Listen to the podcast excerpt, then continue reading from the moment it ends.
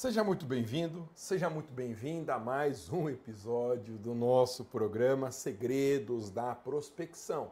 Eu sou o professor Alexandre Maza e nesse programa nós discutimos as melhores estratégias para a prospecção de novos clientes na advocacia sem violar as regras da OAB, o que é muito importante, especialmente para quem quer começar do zero na advocacia em favor de servidores públicos.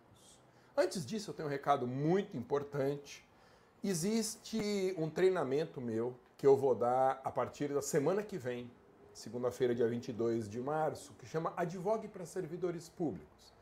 Nesse treinamento, que é 100% online e totalmente gratuito, eu vou comentar quais são as mais importantes oportunidades que existem hoje para advocacia em favor de servidor e eu vou te provar que advogar para servidor é o seu futuro na advocacia. Não deixe de se inscrever, as inscrições são 100% gratuitas para esse treinamento, basta você clicar no link que está na minha bio do Instagram ou então aqui abaixo da descrição desse vídeo em todas as minhas redes. Nas minhas redes eu sempre sou o professor Maza e você encontra na descrição desse vídeo também um link para fazer a sua inscrição gratuita. Não perca.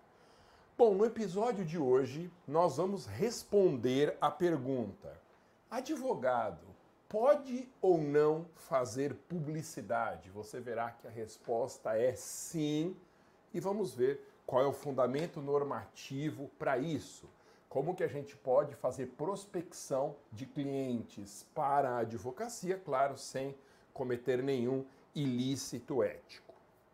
Primeira pergunta que se coloca é a seguinte, ô Masa, por que que tantos advogados acham que não pode fazer publicidade. De onde veio essa conversa? De onde que veio esse mito?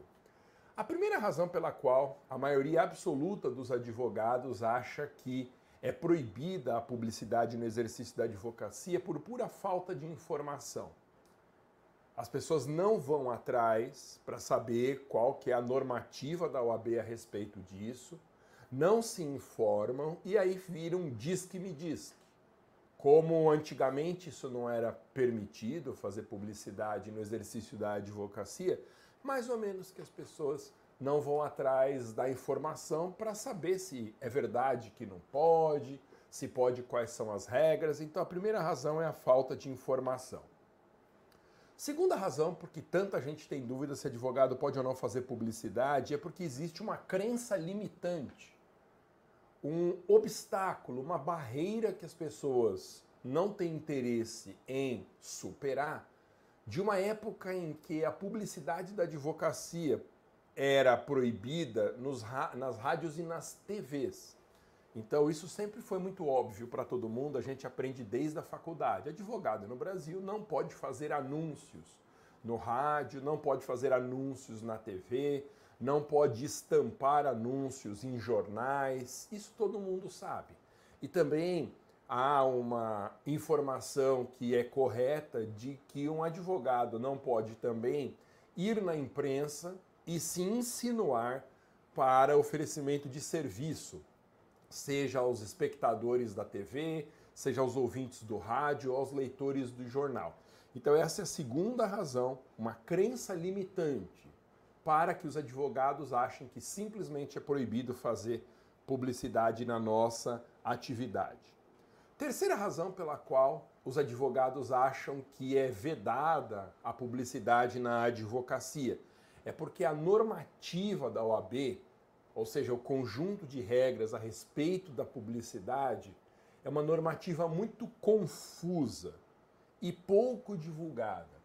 Dá a impressão que a OAB não tem interesse nenhum em que haja é, a utilização de instrumentos de internet para divulgação dos serviços na advocacia. Então, me parece uma coisa bem intencional mesmo. Os muitos atos normativos da OAB que tratam de publicidade, eles são confusos, alguns são contraditórios, muitos são repetitivos e não é simples encontrar isso daí.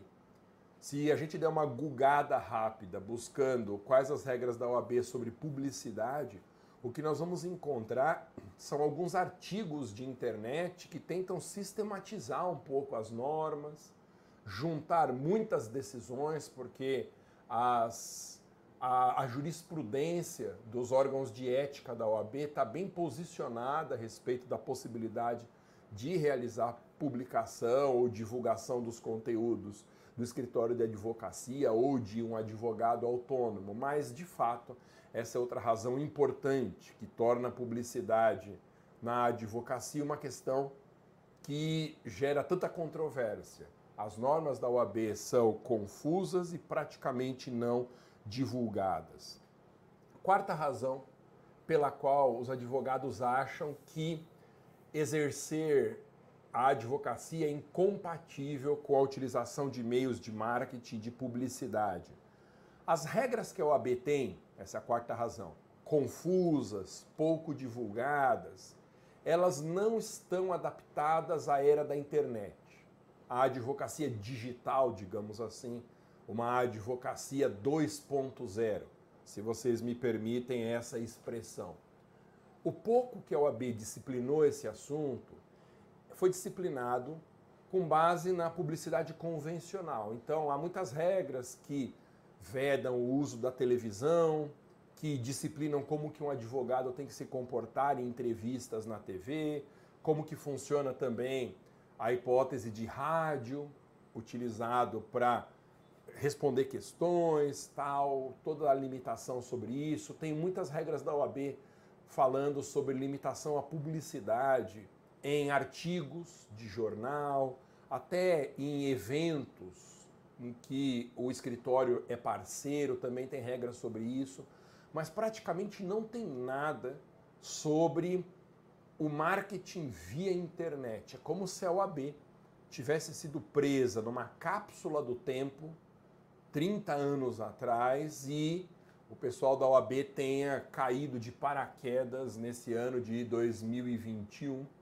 sem que tivesse sido dito nada sobre essa advocacia digital. Tem uma outra coisa, nós vamos ver, vou te mostrar aqui, a respeito de uso de sites, o que é uma coisa óbvia, né, que é possível usar sites, a OAB nem poderia proibir isso, porque seria mais um sem sentido, mas nada a respeito de publicidade, de marketing digital, de uso de redes, muito pouco sobre isso. Então, isso só aumenta, isso só aumenta a confusão. o Samuel concorda aqui comigo pelo Facebook que as normas são muito confusas. Quinta razão pela qual muitos advogados acham que nós não podemos fazer uso de meios de publicidade. Se você observar bem, existem muitos anúncios feitos por advogados oferecendo serviços, se colocando à disposição para a propositura de demandas e anúncios que são muito discutíveis do ponto de vista ético. Então, o que eu percebo é o seguinte: como tem gente fazendo publicidade de forma aberta, e isso existe já, aberta, atropelando qualquer tipo de regramento da OAB, os colegas de profissão eles dão uma olhada nesse tipo de anúncio e têm certeza absoluta que isso pode dar problema na OAB. E essa exposição exagerada de é, oferecimento de serviço na advocacia acaba fazendo com que os profissionais se retraiam. E eles acham que fazer publicidade da advocacia é utilizar esses mecanismos que tem muita gente utilizando hoje. Por exemplo, você já deve ter visto em vários sites de consulta que nós advogados utilizamos, robôs oferecendo serviços no site. Você já viu isso? Então você entra para fazer uma pesquisa num site qualquer. Aí abre um pop-up embaixo, uma janelinha e tem um robô, como se fosse a Siri do Google ou um desses robôs quaisquer, perguntando se o usuário tem alguma dúvida, se precisa de advogado e não sei o que, e não sei o que. E aí eu nunca fui mais a fundo nisso, mas eu tenho certeza que se você clicar no botão dizendo que precisa de um advogado, o robô vai te encaminhar para um atendimento de algum advogado cadastrado. Isso é um meio de se fazer anúncios muito discutível do ponto de vista das regras da OAB. Mas fazer publicidade da advocacia não é isso, não é colocar um robô oferecendo serviços em site de pesquisa. Existem alguns sites também de contratação de freelancers, profissionais, autônomos, que têm advogados oferecendo serviço. Então, a pessoa entra num site de freelancer, ela pode contratar alguém que faz anúncio, ela pode contratar alguém que cria site, alguém que faz logomarca, alguém que redige conteúdo e pode contratar um advogado também que são colegas que se oferecem para prestação de serviços. Tá? Eu não tenho nada contra quem faça isso, a gente vive uma crise desesperadora na advocacia e as pessoas têm que de algum jeito se virar. Tá? Mas não é essa publicidade na advocacia que eu recomendo. E existem também anúncios diretos no Google. Anúncios diretos, você sabe, né? O Google é uma ferramenta, uma das mais importantes para a realização de marketing digital, de anúncios. E o funcionamento dos anúncios do Google é muito simples. Quando a gente faz uma busca de qualquer coisa no Google, junto com as respostas que o Google vai dar para nossa busca, vão aparecer anúncios. Pessoas oferecendo bens e serviços relacionados com aquela nossa pesquisa. Então, se eu bati o meu carro e eu quero consertar o meu carro e eu digito lá, conserto de carro para ver quais são os resultados de busca que o Google oferece, eu vou achar muitos anúncios de oficinas mecânicas, de profissionais que consertam carro. Esses anúncios, obviamente, eles são pagos. E se você reparar melhor ainda, você verá que esses anúncios que aparecem no Google, eles têm uma ordem. Tem o que aparece no topo, tem o que está em segundo lugar, terceiro lugar, tem anúncios que aparecem só na página 2 ou na página 3 da busca. E como que esses anúncios são hierarquizados? Pagando. O Google trabalha com um sistema de leilões em que você compra a busca de palavras-chave e, dependendo de quantas pessoas quiserem anunciar para aquelas palavras-chave, o Google faz um leilão. E aí para que apareça em primeiro lugar, o que é um anúncio sem dúvida mais poderoso, a pessoa tem que pagar por clique. Às vezes um real, às vezes três, às vezes cinco, e às vezes muito mais do que isso. O Google cobra por cliques. Então, quando a gente precisa de urgentemente um serviço em que mais ou menos tanto faz quem seja o prestador, a gente só quer o serviço, não é uma coisa personalíssima, o valor dos lances para anunciar ali é gigantesco. Então você pega, por exemplo, quebra de tela de celular. O sujeito tem um iPhone, quebrou a tela do celular, ele quer que conserte. A pessoa que digita isso no Google, ela não está muito preocupada se vai ser a loja X ou a loja Y, desde que esteja na cidade dela e a loja venha buscar, por exemplo, o celular e devolva inteiro e dê garantia, tanto faz qual é essa loja. Então, eu suponho que um, uma das palavras mais disputadas no Google para anúncio seja essa frase: quero consertar a tela do meu celular. Outro que também tem muito é de encanador. Se eu digitar preciso de encanador, vai sair um monte de resposta do Google grátis, a minha pesquisa. Mas vão ter também dezenas e dezenas de anúncios. E quem tiver nas primeiras posições está pagando muito caro para estar tá ali. Por quê? Quem está com o cano entupido precisa de um encanador qualquer. Então é muito possível que a pessoa pesquise isso e quando aparece o anúncio, quer um encanador ou diminua a sua conta de água, conserte vazamentos, a pessoa clica no primeiro que aparecer que seja da cidade dela.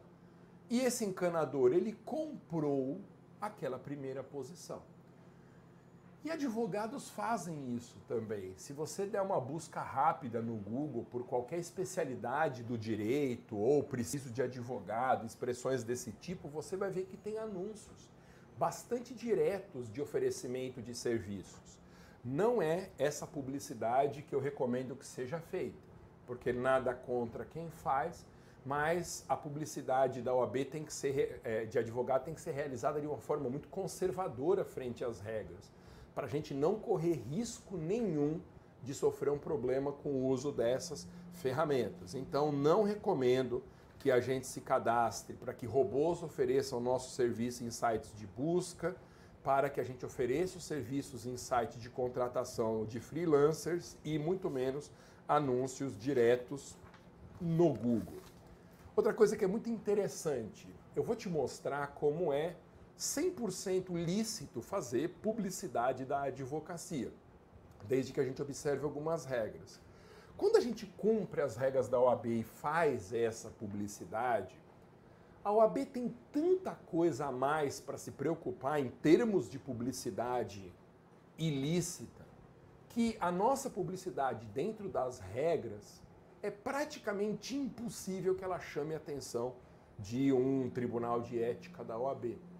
Veja, se a OAB for mesmo atrás de publicidades de advogados que podem ou não violar regras éticas, tem tanto caso muito mais grave do que uma publicação, uma publicidade dentro das regras dela, que é difícil imaginar que vai chegar a nossa vez. Esses tribunais de ética, eles funcionam muito por meio de denúncias, porque é uma triste realidade na nossa profissão, mas tem muito colega que denuncia colega. Os advogados são uma classe muito desunida, ao contrário do que as pessoas de fora possam achar. Muito desunida e não é incomum encontrar falta de coleguismo, advogados que ficam entrando em leilão de cliente, que ficam comentando o serviço de outros colegas. Tudo isso não deveria ser feito. Eu recebi por esses dias uma mensagem de um servidor público é, numa mensagem direta no meu Instagram. Como eu falo muito de servidor por causa do meu treinamento, o meu conteúdo ele é útil também para servidores, além de advogados, porque o servidor ele passa a vida inteira sofrendo barbaridades dentro do serviço público. Então, servidores públicos sempre têm, sempre têm pelo menos uma causa judicial proposta em andamento para defesa de direitos e várias outras engatilhadas. E com frequência eu recebo perguntas de servidores. Então esses dias eu recebi uma, uma mensagem direta que perguntava assim: professor, eu tenho um caso em que aconteceu isso, isso, isso, eu sou servidor e está demorando X para sair a sentença. O senhor acha que isso é culpa do meu advogado? E eu respondi uma coisa que deveria ser resposta de todo mundo. Me desculpe, mas eu não posso dar opinião sobre caso que não é meu, que está sendo patrocinado por outro colega. Mas nem todo mundo faz isso, tem gente que nem sabe que não pode fazer isso. Então, existem, infelizmente, denúncias que partem de colegas e o Tribunal de Ética funciona, na maioria das vezes, por provocação. Mas tem tantos e tantos casos de publicidade não conservadora na advocacia, de publicidade que eu chamo de arriscada, que uma feita dentro das regras da OAB é praticamente impossível que sequer chegue ao conhecimento do Tribunal de Ética. Então, tem que ficar muito claro que não só a publicidade é possível, observadas as regras que eu vou comentar aqui, como ela é desejável e o risco, se feita de forma conservadora, de dar algum problema, é um risco praticamente inexistente. Pode acontecer de haver uma denúncia, pode acontecer até do tribunal instaurar um procedimento para apuração, mas quem não faz nada de errado não tem o que temer.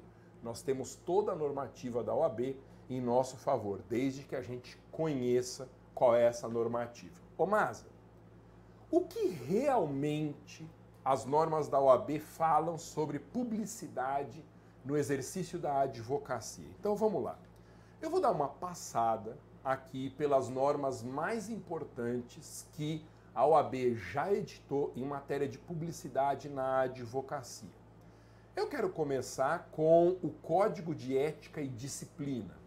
O nosso código de ética ele fala sobre publicidade, especialmente no capítulo 4, que chama da publicidade. Então, logo de cara, perceba uma coisa. Se o capítulo 4 do Código de Ética chama da publicidade, é porque a publicidade é uma prática lícita e que sujeita a restrições que esse capítulo vai estabelecer. Então aqui nós já temos, antes de analisar a primeira norma, uma resposta àquela pergunta inicial se advogado pode fazer publicidade. Pode. Tanto que a publicidade, ela é regrada, regrada pelo Código de Ética. Não teria sentido o código estabelecer um capítulo inteiro chamado da publicidade se a publicidade fosse 100% vedada. Não precisaria de um capítulo. Bastaria uma única norma dizendo advogados estão terminantemente proibidos de fazer qualquer tipo de publicidade. Então a publicidade é detalhadamente regrada, né? a publicidade 1.0, pré-internet, por normas da OAB. Artigo 28 do Código de Ética. Essa é para quem tem dúvida ainda se advogado pode fazer publicidade. Artigo 28, abre aspas. O advogado pode anunciar seus serviços profissionais, individuais e coletivos com discrição e moderação, para finalidade exclusivamente informativa, vedada a divulgação em conjunto com outra atividade. Eu vou repetir. Se você ainda tem dúvida sobre a licitude da publicidade por advogados, eu vou reler o artigo 28 do nosso Código de Ética. O advogado pode anunciar os seus serviços profissionais, individual ou coletivamente, com discrição e moderação, para a finalidade exclusivamente informativa. Então aqui nós temos um dos primeiros pilares sobre a publicidade feita por advogados. Ela tem que ser informativa. O anúncio tem que ser um anúncio de esclarecimento dirigido ao cliente. Eu apresento uma dúvida nesse conteúdo e soluciono essa dúvida, sem oferecer serviço, sem prometer resultado eu estou 100% fazendo desse jeito amparado pelo código de ética, quando eu faço um anúncio com caráter exclusivamente informativo. Ô Masa, mas para que, que eu vou fazer um anúncio que seja meramente informativo? Eu não quero que as pessoas sejam informadas, mas eu preciso de cliente na minha prospecção. Então, aí é que está. Quando a gente posta um conteúdo informativo e a gente impulsiona esse conteúdo informativo, nós vamos fazer esse conteúdo chegar no perfil exato do nosso avatar, do nosso prospecto, que é o nome que nós damos em marketing digital para um possível cliente. Esse cliente ele vai receber esse anúncio impulsionado por meio de um esclarecimento do tipo: você é servidor? Está prestes a se aposentar ou já se aposentou, você sabia que tem dinheiro seu do PASEP que o governo escondeu? Isso é uma verdade, uma das teses mais importantes, aliás, que eu vou comentar no meu treinamento, complementação de valores do PASEP. Aí, a pessoa lê aquilo, ela fala: Nossa, eu sei que eu tenho direito de levantar o que está depositado a título de PASEP, mas tem uma parte que ficou com o governo, como que é isso? Aí a pessoa vai ler. Aí a gente explica ao longo daquele conteúdo quais foram as irregularidades ao longo da história do PASEP, o que, que as pessoas têm questionado judicialmente, o impacto financeiro de uma vitória numa causa como essa. E no final desse conteúdo informativo, a gente deixa o nosso e-mail de contato. A pessoa que recebe esse conteúdo, ela está sendo informada de um problema que ela tem, mas que possivelmente ela não saiba que ela tem, que é o perfil ideal de alguém para receber a nossa publicidade. O prospecto ideal é aquele que é um possível cliente que tem um problema, mas não sabe que tem.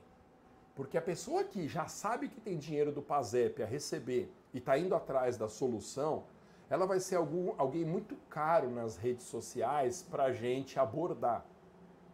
Para cada cliente que tem um problema e que está indo atrás da solução, existem 100 outros que têm o problema, mas não sabem que tem. Então esse caso do PASEP é muito claro. Ué, Masa, mas ainda assim, tudo bem, eu, eu informo o servidor de que ele tem um direito, mas eu não vou dizer que eu advogo nessa causa? Não.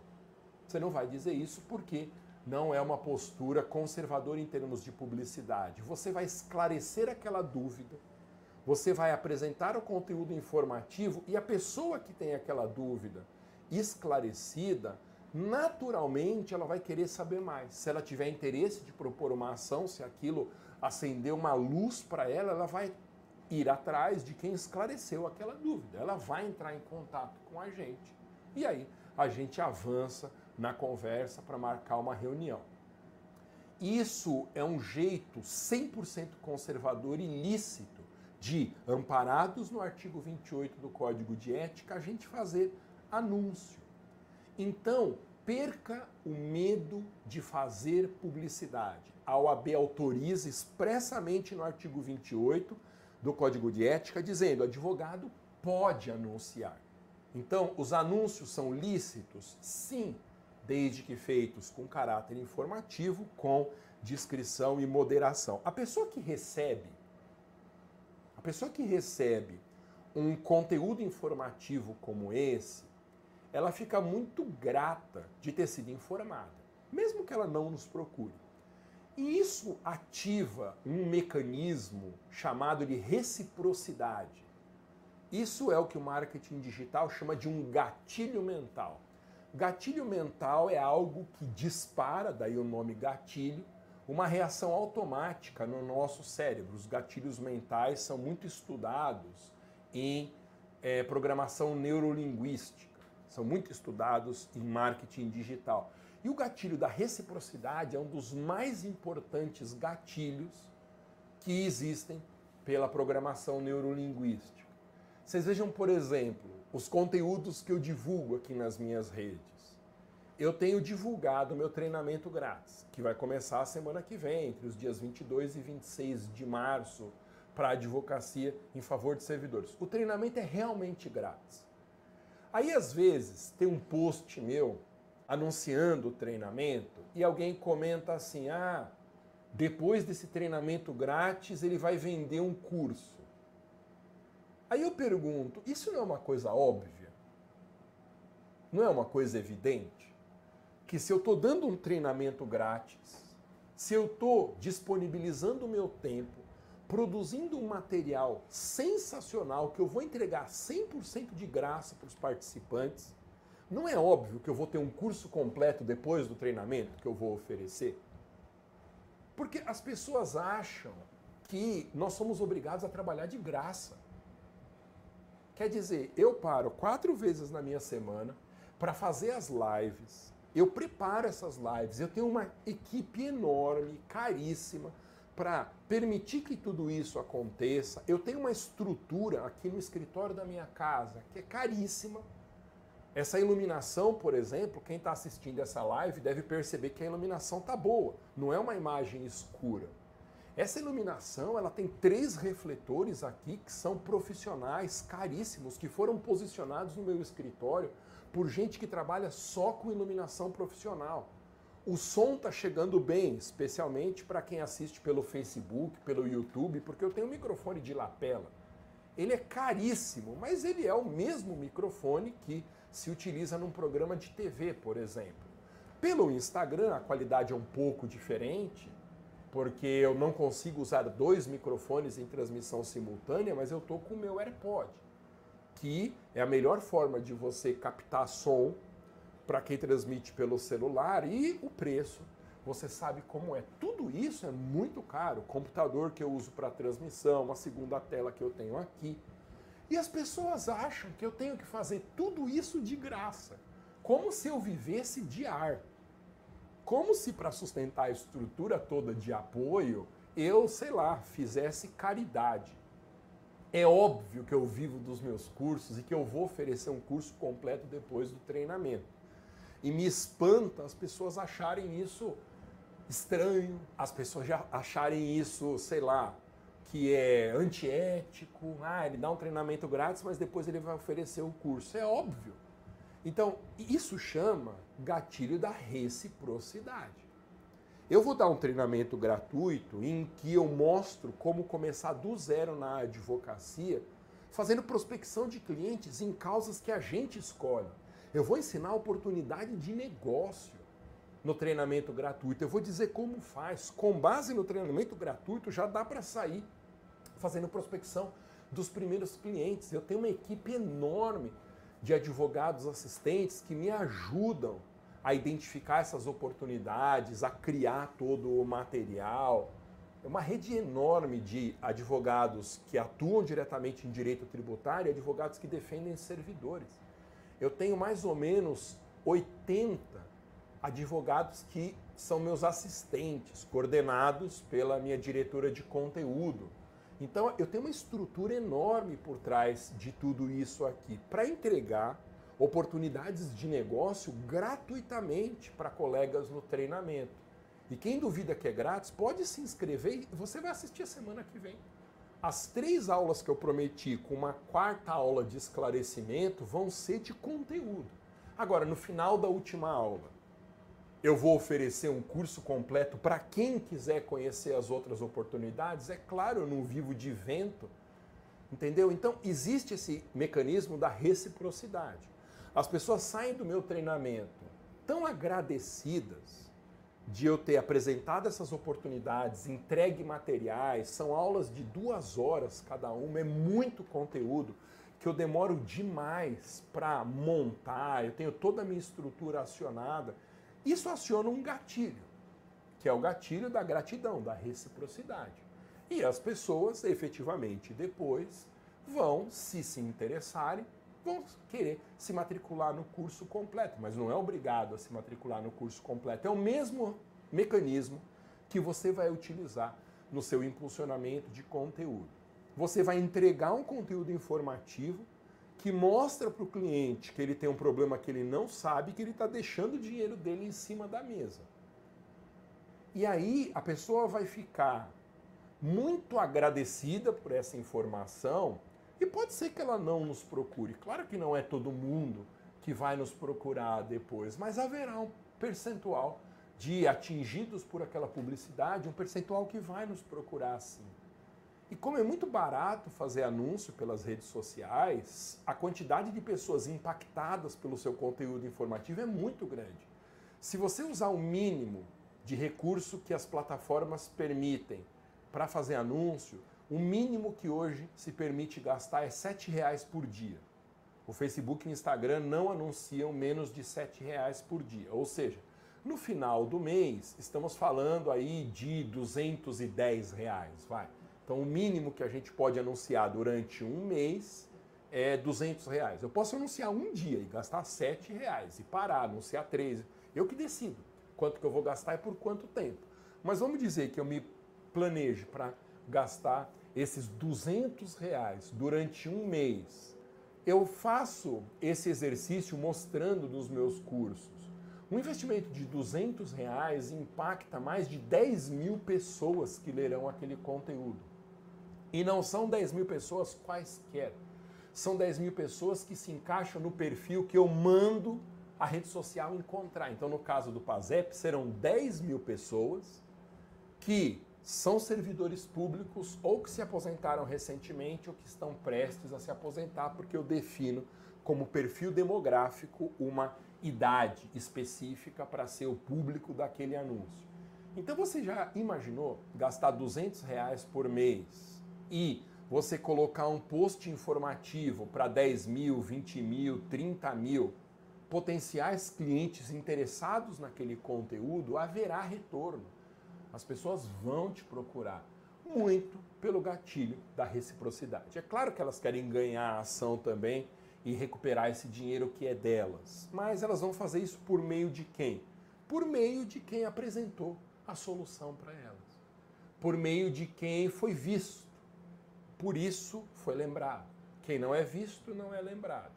Se eu deixar minhas redes sociais, tenho falado muito isso para você se eu deixar minhas redes sociais só mandando informação para quem é meu seguidor, eu vou atingir uma quantidade mínima de pessoas, porque o Facebook, o Google, o YouTube, é, o Instagram são empresas incrivelmente lucrativas e elas vivem de anúncios. Então, se eu não pagar para anunciar, elas vão entregar por uma quantidade pequena. Vocês sabem que eu tenho muito seguidor, mas que isso não significa nada.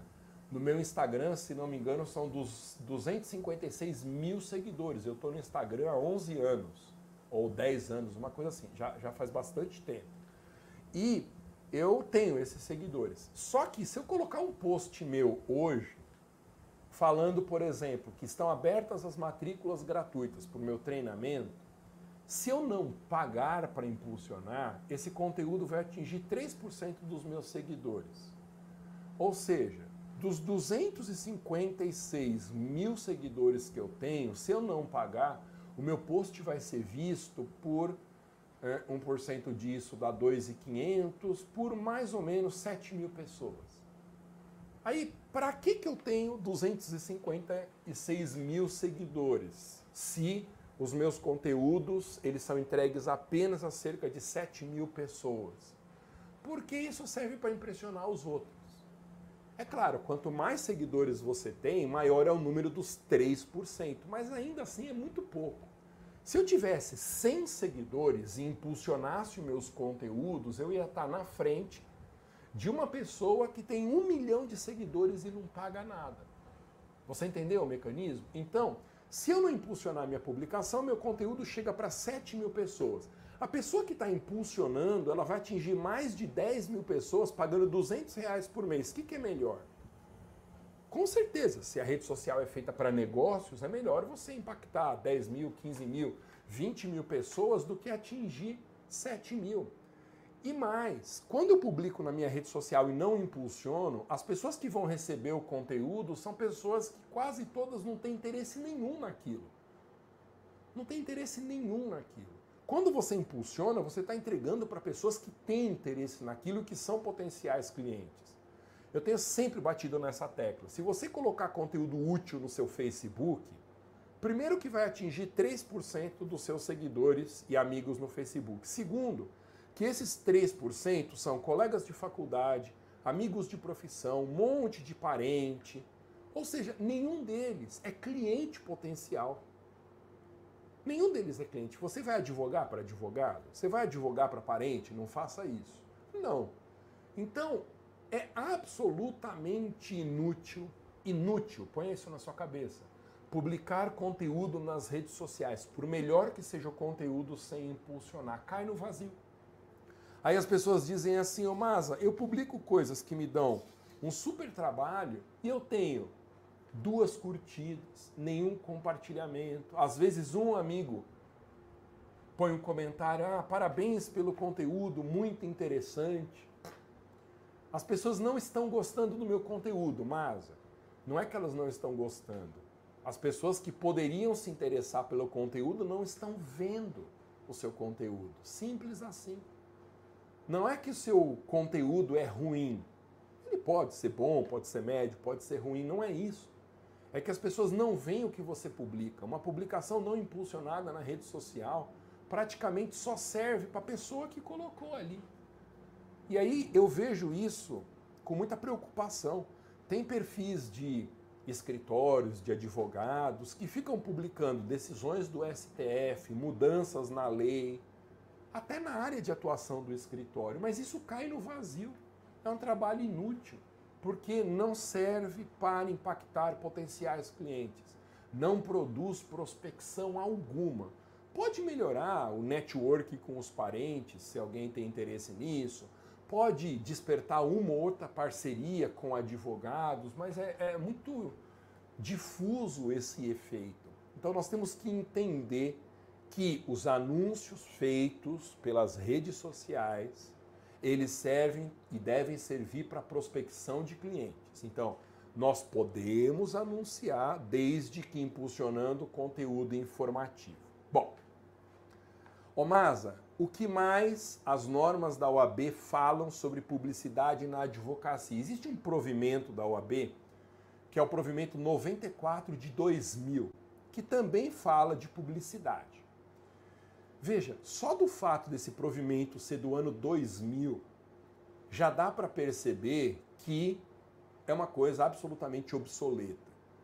No ano 2000, deixa eu me lembrar bem, eu estava formado há dois anos, eu sou de 98, né, gente? Turma de 98, eu sou bem tiozão. Então eu tinha dois anos, olha, eu nem lembro se já existia internet.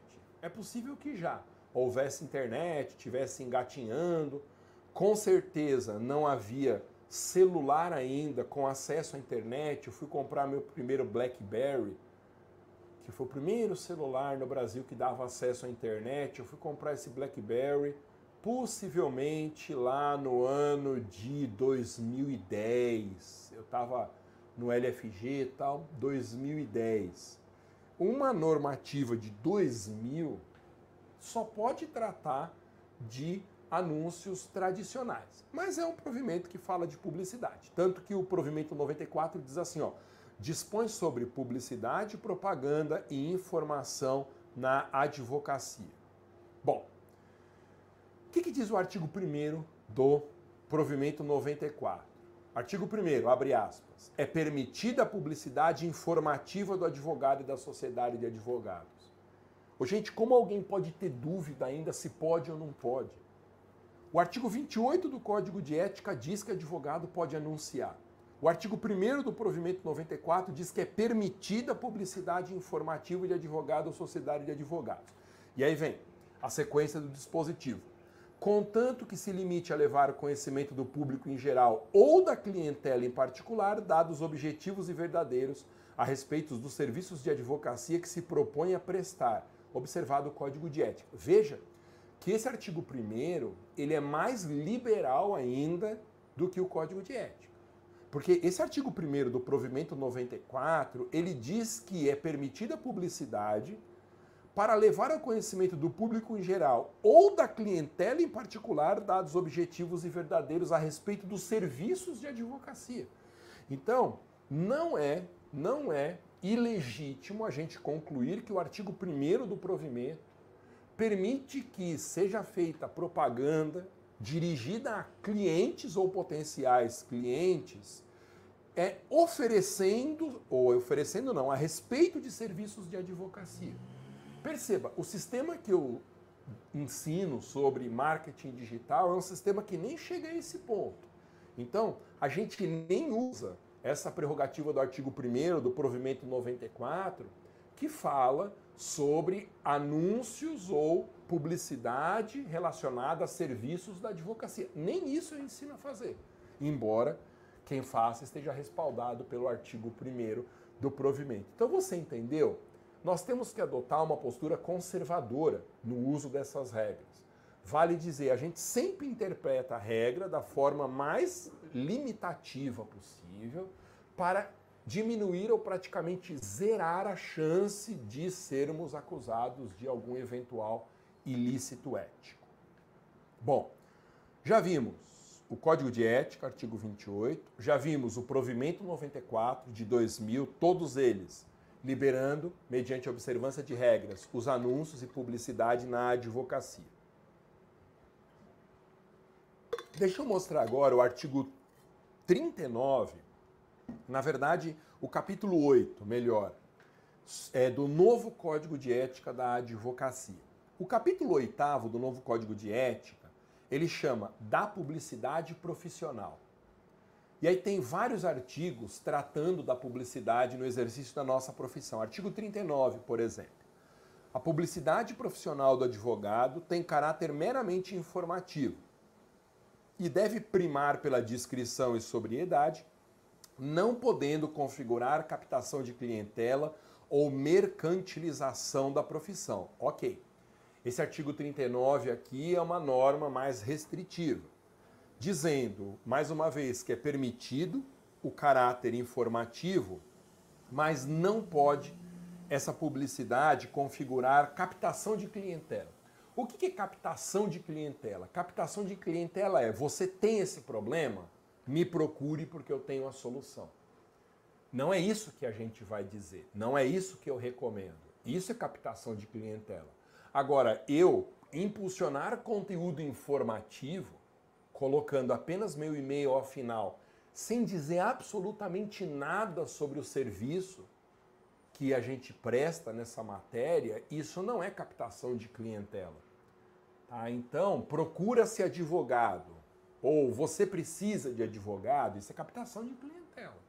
Agora, se eu falar assim, ó, você é empregado público, assinou um contrato de plano de demissão voluntária e recebeu menos do que era devido, saiba quais são os seus direitos. Eu listo os direitos. E no final, se, se alguém quiser contato, tem o um endereço de e-mail. Você entendeu? Então, Não pode haver captação de clientela e mercantilização da profissão. Depois, artigo 42 do novo Código de Ética. É vedado ao advogado: 1. Um, responder com habitualidade a consulta sobre matéria jurídica nos meios de comunicação. Isso eu já tinha dito que é vedado. 2. Debater em qualquer meio de comunicação causa sob patrocínio de outro advogado. Óbvio que isso não pode. 3. Abordar tema de modo a comprometer a dignidade da profissão e da instituição que o congrega. Não é o caso. 4. É proibido divulgar ou deixar que sejam divulgadas listas de clientes e demandas. Isso jamais poderia ser feito mesmo. 5. Insinuar-se para reportagens e declarações públicas. Insinuar-se significa se oferecer, ainda que indiretamente, para prestar aquele serviço sobre o tema que nós estamos esclarecendo, no rádio, na TV ou numa, numa publicação da imprensa escrita. Bom, Dito isso, numa nossa conclusão parcial, a pergunta com a qual nós iniciamos essa nossa conversa é: advogado pode fazer publicidade? Qual é a resposta óbvia para essa pergunta? Sim, pode fazer publicidade, porque isso está autorizado pelo artigo 28 do Código de Ética e Disciplina, pelo provimento 94 de 2000 pelo capítulo 8 do novo Código de Ética e por toda a normativa da OAB, que expressamente autorizam a publicidade por da atividade profissional, desde que com moderação, com discrição, que não caracterize captação de clientela, que não ofereça serviço, que não prometa resultado, que não publique lista de clientes, que não trabalhe com o percentual de causas vencidas pelo escritório, tudo isso. E mais, a jurisprudência dos tribunais de ética da OAB reforça o caráter permitido das publicidades da advocacia dentro das regras que a própria OAB estabelece.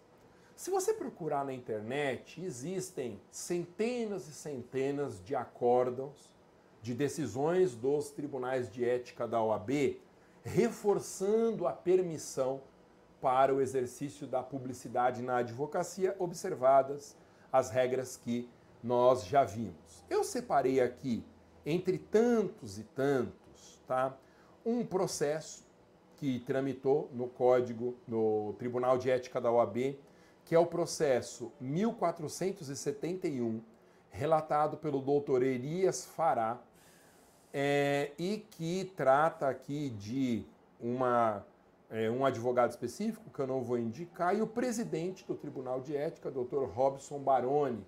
Essas informações são informações públicas que você acha no próprio site da OAB e do Tribunal de Ética. Eu vou separar esse julgado aqui entre tantos e tantos, tá? Jurisprudência do Tribunal de Ética. Publicidade, a ementa né, do julgado. Publicidade pela internet. Perceba que aqui já é um julgado que trata de um assunto que é um passo além da normatização da OAB. Já usa a internet.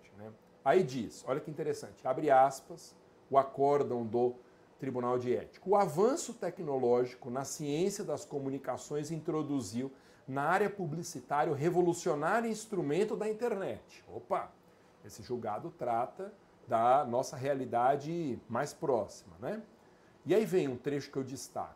Não há impedimento para os advogados na utilização desse novo veículo comunicativo para publicidade profissional equiparado que está a outros meios de comunicação existentes. Então, gente, não bastasse um provimento que nos autoriza. Regras no Código de Ética e de Disciplina, no novo Código de Ética da Advocacia, ainda a jurisprudência dos tribunais de ética reforça a permissão da publicidade, inclusive pela internet.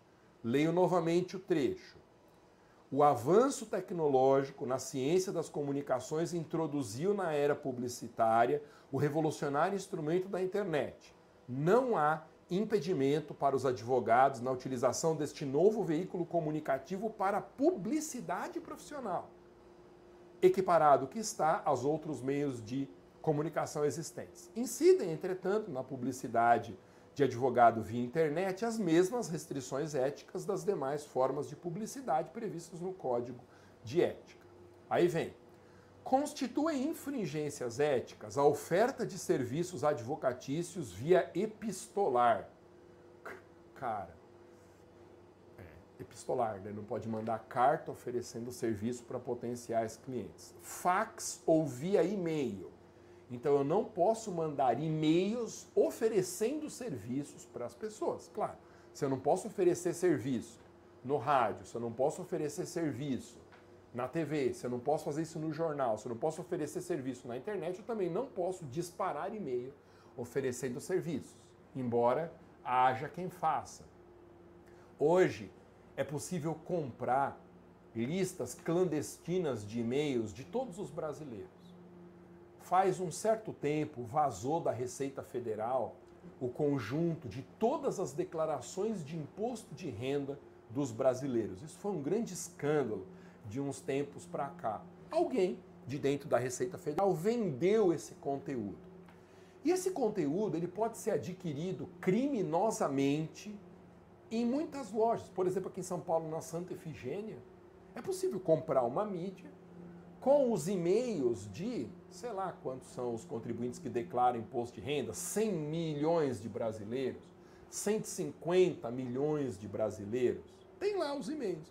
A pessoa, em tese, pode pegar isso aí e disparar esses e-mails. Ou então utilizar ali um sistema de filtro que escolha apenas advogados. Então pega lá milhões e milhões de advogados pega os e-mails e sai mandando e-mails para parcerias ou então disparando um e-mail só para servidores públicos oferecendo serviço tal qual. Claro que isso é proibido. Essa é uma atuação criminosa, compra desses dados e o disparo desses e-mails constitui inclusive violação às novas regras de privacidade na internet. Então é claro que isso não pode ser feito é, a fixação de honorários e forma de pagamento mediante depósito, invasão indiscriminada de regiões além da sua seccional, impossibilitar a identificação do profissional responsável pelo serviço, em face da impessoalidade dos contatos, pôr em risco a segurança da credibilidade recíproca, confidencialidade inerente à função e do sigilo profissional. Portanto, nada de diferente nessa jurisprudência dos tribunais de ética além de deixar óbvio, a jurisprudência dos tribunais de ética deixa óbvio que essa publicidade pode ser feita inclusive via internet, observadas as mesmas restrições que se aplicam aos outros meios. Conclusões dessa nossa conversa, que eu espero que tenha sido esclarecedora. Omasa, advogado pode ou não utilizar mecanismos de internet para fazer publicidade dos seus serviços? Resposta da OAB: sim.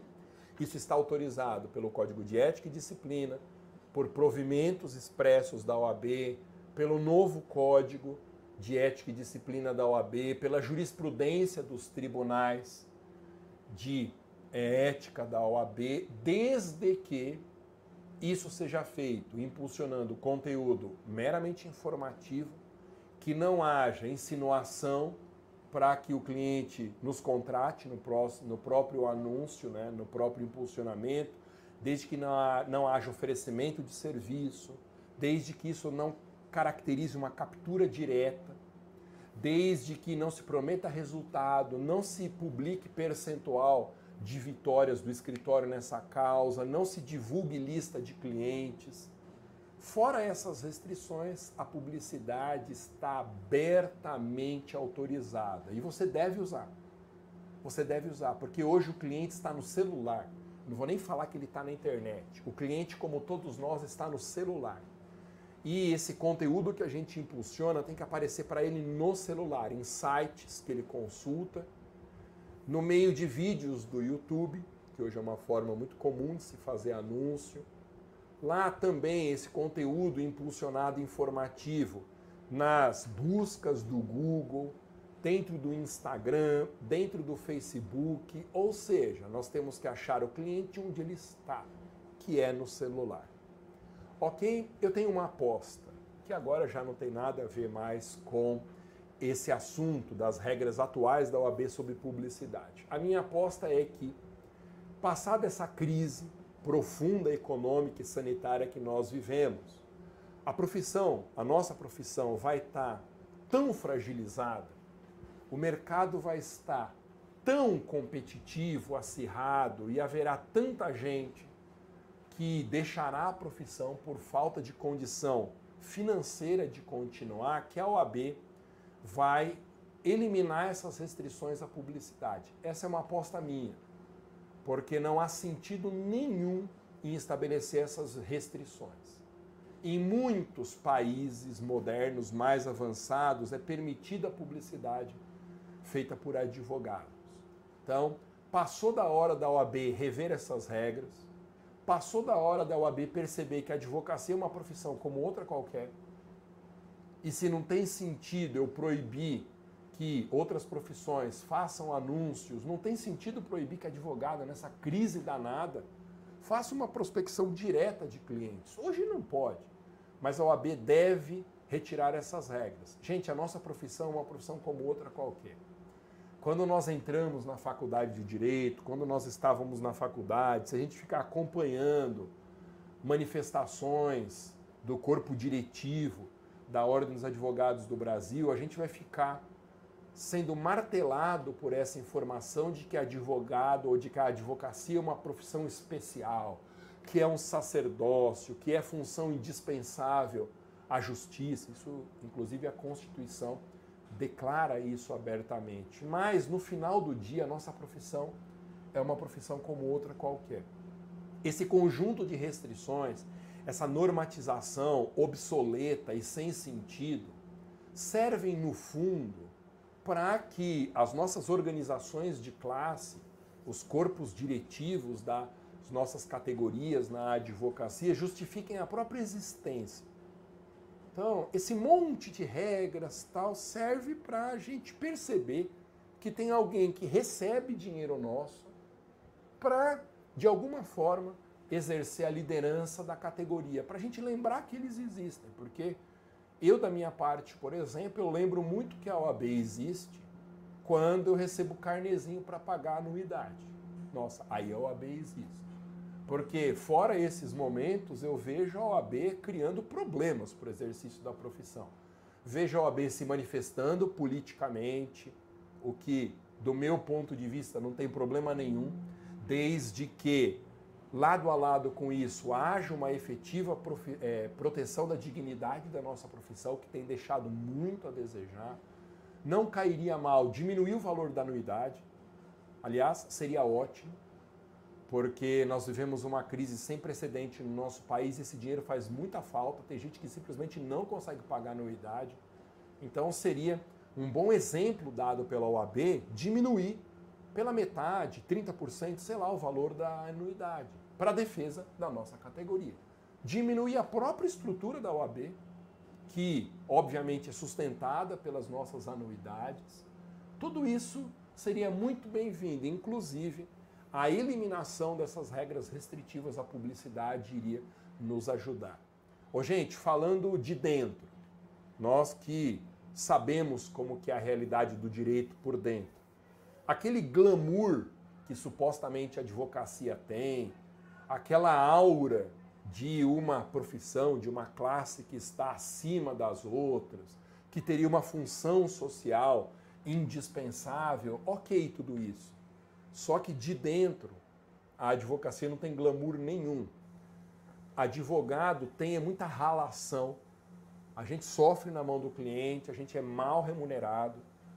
E isso contrasta muito com essas regras que reforçam uma ideia antiga de que ser advogado é exercer uma profissão essencialmente diferente das demais, mais indispensável socialmente do que as outras. O que nós sabemos que funciona muito mais numa aula da graduação, funciona muito mais num discurso bonito de posse de alguma liderança do que no dia a dia de quem está sofrendo na mão de clientes insuportáveis que não pagam ou nos pagam muito mal, de quem sofre com condutas nada para dizer o menos assim, nada decentes de alguns colegas que entram nessa de fazer leilão, que ficam tirando clientes uns dos outros, mas essa, como você sabe, é a nossa realidade. Eu tenho um recado muito importante para você que quer dar uma virada de mesa na advocacia, nadar contra a corrente dessa crise, usar esses mecanismos novos para alavancar a sua advocacia. Eu vou dar um treinamento grátis, e é 100% grátis mesmo, na semana que vem, entre os dias 22 e 26 de março, advogue para servidores públicos. Nesse treinamento eu vou ensinar oportunidades de negócio para quem quer começar a atender servidores públicos. E nesse treinamento eu mostro como é possível, começando da estaca zero de verdade, conseguir pelo menos um cliente em um mês. É claro que depois desse treinamento, para quem quiser, vai ter a oferta do curso completo, afinal de contas, eu não trabalho de graça, eu vivo das aulas e dos cursos da minha escola. Quem quiser se inscrever gratuitamente, é um treinamento 100% online, é só entrar no link que está na minha bio do Instagram e que você encontra também nos comentários e na descrição de todos esses conteúdos aqui, seja no Facebook, seja na fanpage, no YouTube, sempre você vai achar aqui embaixo um link para fazer a sua matrícula. Valeu? É isso, nos vemos no próximo programa.